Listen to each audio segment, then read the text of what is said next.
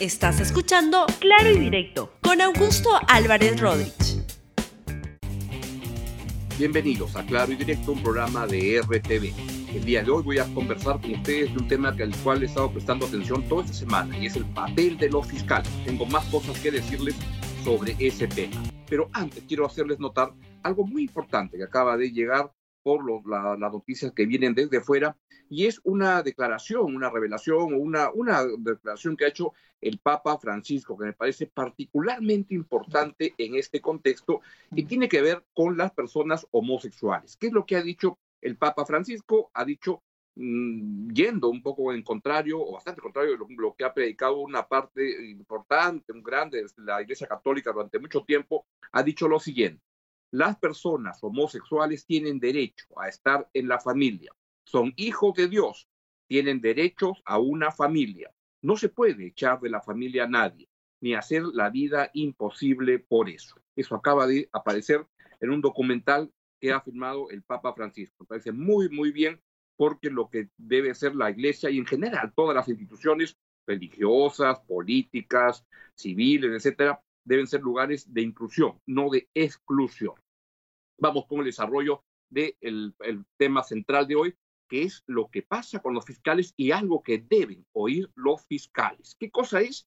Tiene que ver con un artículo que apareció ayer del doctor Luis Pázara, que este, es una persona que ha estudiado durante mucho tiempo y estudia durante mucho tiempo los temas judiciales en, en nuestros países. Él vive en España, pero es un atento seguidor de lo que pasa en el Perú.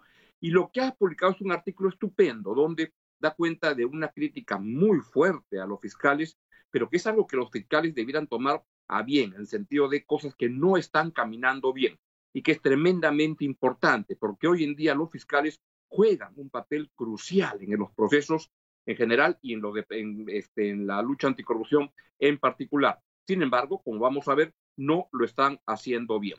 Escuchen primero lo que dijo el presidente Martín Vizcarra en este zafarrancho que hay hoy en día. Hoy les recomiendo mucho la caricatura de Carlín de hoy, donde están los fiscales que se andan peleando a Vizcarra para ver quién se lleve el caso para su lado. Esto fue lo que dijo el presidente Vizcarra, que este, no importa quién lo vaya a investigar. Escúchenlo. Nosotros eh, respetamos la independencia de poderes, en consecuencia lo que determine el Ministerio Público lo acatamos. Eh, la fiscal de la Nación sacó un comunicado hace algunos días estableciendo algunos mecanismos para esta investigación. Ahora vemos que va en otro sentido lo manifestado por el fiscal Juárez Atoche, lo que termine. No interesa para nosotros como ciudadanos quién investigue. Hay gente que no le conviene y quiere dar una lección, decir, mira, si no haces, si no continúas las cosas como están, mira la lección que le estamos dando a Vizcarra. Pero no hay problema, aquí estoy para enfrentar cualquier denuncia y para seguir adelante con mi lucha contra la corrupción, porque tengo la conciencia tranquila, porque no me corro y porque estamos haciendo todo el esfuerzo para mejorar la condición de vida de los peruanos. Y así vamos a dejar nosotros encaminados el Perú del Bicentenario. Muy bien. Esto ocurre en un contexto en el cual hay una pelea, una pugna enorme en el Ministerio Público por ver quién se lleva el caso de Martín Vizcarra y en general una lucha que yo la veo como unos afanes por protagonismo que son inaceptables y que van en contra de lo que debe ser la lucha contra la corrupción en serio en el Perú. Eso fue lo que dijo el señor Rafael Vela, el doctor Rafael Vela, quien es el coordinador de los fiscales de los casos La Bajada. Estos hechos ya son de conocimiento también judicial, a través de audiencias reservadas ciertamente, porque es la naturaleza del proceso especial de colaboración eficaz. Conocimiento judicial. Porque hay incidencias procesales que tienen relación con el proceso de colaboración eficaz que dependen de un juez, no de un fiscal.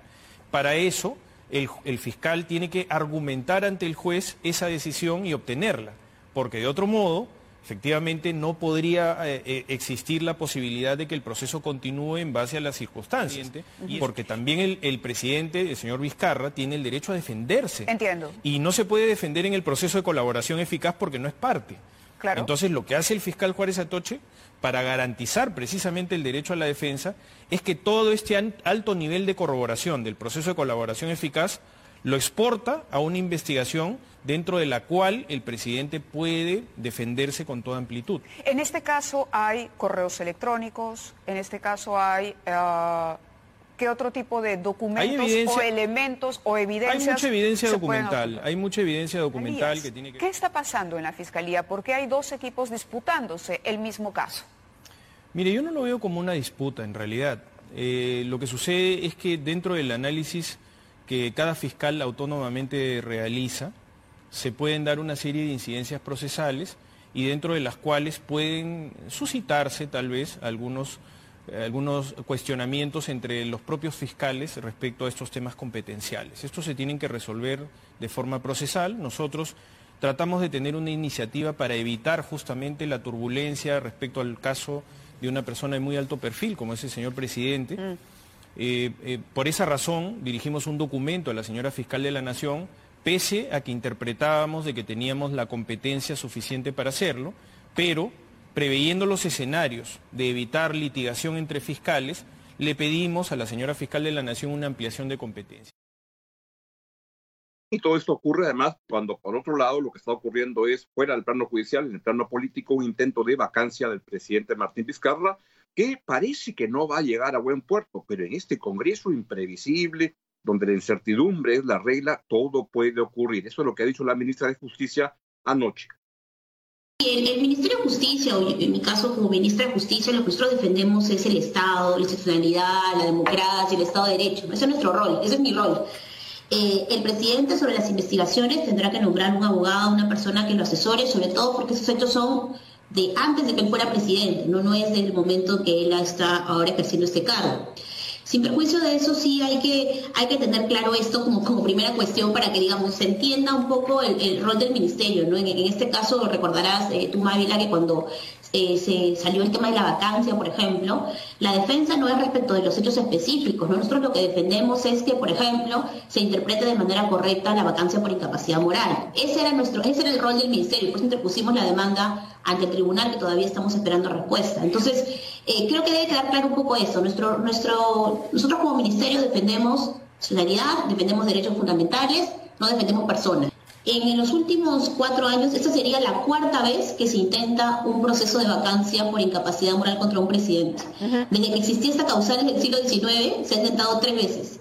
¿Qué quiere decir esto? Que estamos desnaturalizando la vacancia por incapacidad moral, que estamos deteniéndola de manera muy amplia, que, los, que la fragmentación de los partidos en el Congreso está llevando a que en general se trate en repetidas oportunidades de sacar al presidente porque no tiene mayoría, porque no tiene bancada. Y esto no pensando en el presidente Martín Vizcarra, esto pensando en cualquier persona que ejerza la presidencia. La demanda que presentó el ministerio fue justamente para que el Tribunal Constitucional diga ¿Cómo hay que entender la vacancia por incapacidad moral? Para nosotros hay que entenderlo de manera restrictiva, hay que entenderlo como último recurso. Tienen que ser causales objetivas, taxativas.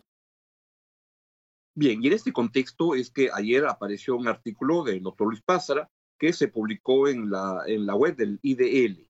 Y la verdad que es un muy, muy importante artículo que lo quiero resumir a continuación en la revista IDL, porque Pásara es alguien que viene de hace mucho tiempo, yo, yo lo conozco desde mucho, mucho tiempo, sé de su mirada atenta eh, y procurando ser imparcial sobre las cosas que pasan en el país, especialmente en el plano de la justicia, y él lo que concluye es que los fiscales no están, los fiscales anticorrupción no están desempeñando bien su papel. En resumen, lo que plantea Pásara, y voy a leer algunos párrafos que, es, que he seleccionado, dice que este, habla de que los fiscales hoy en día, a diferencia de antes, juegan un papel central en los casos anticorrupción, a diferencia de antes, cuando el juez era el que llevaba el papel protagónico, hoy no, hoy son los fiscales. Y dice, de modo que la responsabilidad de que la justicia penal desarrolle a cabalidad su tarea está en primer lugar, dice Pásara, en los fiscales. Pero, agrega, en el Perú ellos no parecen estar a la altura del encargo, al haberse contentado con obtener largas prisiones preventivas, sin formular la acusación indispensable para que los culpables sean condenados. Eso es algo que yo vengo mm, explicando en este programa desde hace ya un buen tiempo y hay ejemplos como bastantes ejemplos. El caso de Peter Ferrari, que estuvo preso como 40 meses, 41 meses, y nunca se le llegó a plantear una acusación siquiera. O el caso de Martín Belaunde, que era un asesor vinculado a Ollantumala, estuvo sin libertad cinco años y luego ni siquiera se ha podido este, plantear una acusación en ese caso. Y lo que ocurre acá es que, eh, dice Pásara, el juego del Ministerio Público en los casos de corrupción, en el centro de los cuales están los sobornos pagados por Odebrecht, consiste, ojo con esto, en detener personas que generalmente, según los testimonios recabados de los, de los llamados colaboradores eficaces, han llevado a cabo actos de corrupción. Y con esto, estos elementos pedir una prisión preventiva. Lo que pasa es que estas prisiones preventivas pueden durar muchísimo tiempo, pueden durar tres años y luego se pueden prorrogar incluso más tiempo. Mientras tanto, los fiscales, en lugar de buscar pruebas que respalden efectivamente el soplo que han recibido, dice Pásara, se dedican a hurgar en, en otros casos a los que les aplican el mismo trato. Y el tiempo va transcurriendo y el tiempo va pasando sin que se construya una acusación que permita llevar al presunto culpable a un juicio.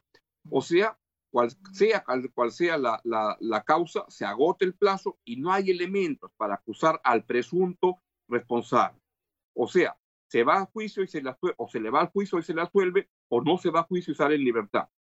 Se pregunta Pásara, ¿cuáles son los motivos para usar la fórmula, la forma en la que usan las facultades de persecución penal que tiene el Ministerio Público? ¿Qué justificación hay para detener a alguien sobre la base de un dicho o algún papel mantenerlo en prisión y finalmente no condenarlo.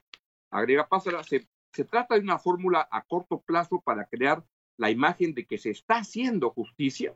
Hay intereses políticos detrás de una actuación que genera escándalos en primera plana o para abrir el noticiero, pero que no llega a tener condenas. Y acá yo quiero enfatizar algo que también lo he hecho notar, y es la complicidad que muchas veces los medios de comunicación o algunos medios de comunicación tienen en este juego que al final acaba, este, no les importa a nadie si es que a una persona le arruinan la vida mandándolo a la cárcel por un largo tiempo sin acusar, sin que se plantee al final si es culpable, inocente. Y acá es lo, lo que se pasa sobre el tema de los medios de comunicación en este juego que es pernicioso. Lo que buscan los fiscales del sistema anticorrupción en particular no parece guardar relación con su obligación principal, que es acusar y lograr condenas. No, se trata de montar un show mediático para el cual el principal instrumento no es un conjunto de pruebas sólidas. Abasta la complicidad de los medios de comunicación a los que se les filtra, yo agrego, esto es mío, este, se les filtra selectivamente, es decir, a los medios que van a actuar como parlantes, como caja de resonancia de los fiscales y que luego cuando metan la pata o algo son los que salen a defenderlo. ¿Por qué? Porque son buenas, buenas fuentes, este, finalmente, y sigo con lo que plantea Pásara, a los que se les filtra declaraciones de fulano o mengaño que señalan a los presuntos responsables. Con el escándalo de los medios de comunicación se crea un clima de presión sobre el juez para que acceda a decretar la prisión preventiva. Y ahí parece haber terminado la tarea de los fiscales. Y ahí pasan a buscar a otro presunto este, responsable. El espectáculo mediático satisface a una parte de la ciudadanía en la que prevalece la ignorancia, no distingue entre prisión preventiva y condena, entre un juez y un fiscal, pero todo eso se va enredando y al final no se llegan a plantear acusaciones que puedan llevar a una condena. Y eso es una crítica demoledora al papel de los fiscales en los casos de, de, corrupción en el país, en cualquiera de los casos. Aquí no estoy hablando por un color político, por gente, en general. Esto es lo que está pasando con los fiscales, que además, cuando se les plantea una crítica, su respuesta suele ser no, es que son corruptos, son fujimoristas y cosas como esas. Y la verdad son gente que se ha, mostrado una arrogancia enorme porque se les defendió. Y yo estuve en primera fila para defenderlos cuando lo, este, los, quiso, los sacar Chávarri en el Año Nuevo, cuando estuvieron atacándolos. hay un momento en el cual hay que plantear críticas de fondo porque no están cumpliendo su papel. Además, agrega Pásara, están usando dos figuras delictivas en las que las usan de manera equivocada que son el lavado de activos y la otra es la de organización criminal. Yo creo que esto deberían escucharlo todas las personas que están interesadas en el papel de la, de la justicia en la lucha contra la corrupción y en problemas que, que reflejan, como en este ensayo de Luis Pázara, que no están haciendo bien las cosas y que eso está afectando la posibilidad de que se haga justicia al Perú. El desempeño de nuestros fiscales, concluye Pázara, con esto concluyo el programa, no está contribuyendo a mejorar la calidad de la justicia, deficiencia que es especialmente lamentable en los casos de corrupción. Los fiscales parecen estar en otro juego. Y es hora de, preguntarse quienes resultan así beneficiados. De ahí la vigilancia social, tantas veces reclamada para los jueces, que debe ser puesta ahora sobre los fiscales. Es lo que les quería contar el día de hoy. Creo que es algo que los fiscales deben escuchar con atención sobre problemas que están teniendo en su desempeño. Que tengan un gran día. Gracias por escuchar Claro y Directo con Augusto Álvarez Rodríguez. Suscríbete para que disfrutes más contenidos.